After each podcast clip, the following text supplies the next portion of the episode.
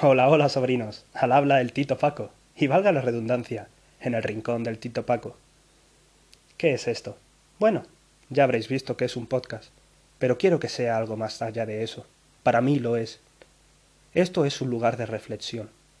Reflexión sobre elementos de nuestro entorno, de nuestra sociedad, que muchas veces parecen carentes de sentido o de significado, parecen vacíos.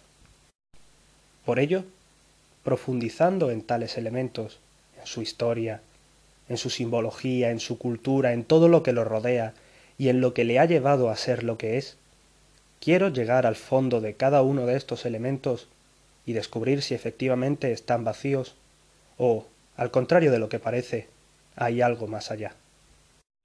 Este primer elemento que me gustaría abordar es el trap, un género controversial, del que ningún otro género quiere saber nada, pero que sin embargo guarda fuerte relación con cada uno de esos otros géneros, desde aquellos heavies, metaleros, rockeros, como puede ser Purgang, por ejemplo, hasta aquellos otros que se dejan influenciar por las raíces de su tierra, como por ejemplo Rosalía con el flamenco o Isia con el tango, abriendo así un muy amplio abanico de posibilidades, por el cual se podría decir que prácticamente cada artista tiene un subgénero dentro del género mayor, lo cual me parece, aunque a otros les confunda, que es una manera increíble de enriquecer la musicalidad de dicho género.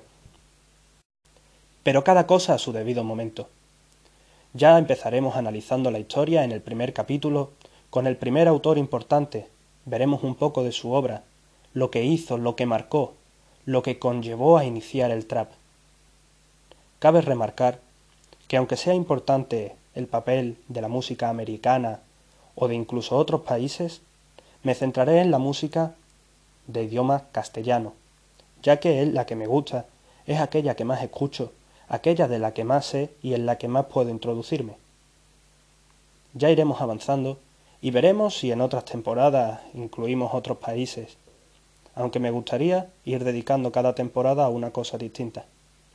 Estaré abierto a vuestras sugerencias y hablaré con vosotros por las redes, a cada uno que me hable y me diga su opinión, lo que quiere, lo que quiere oír aquí, lo que opina, todo.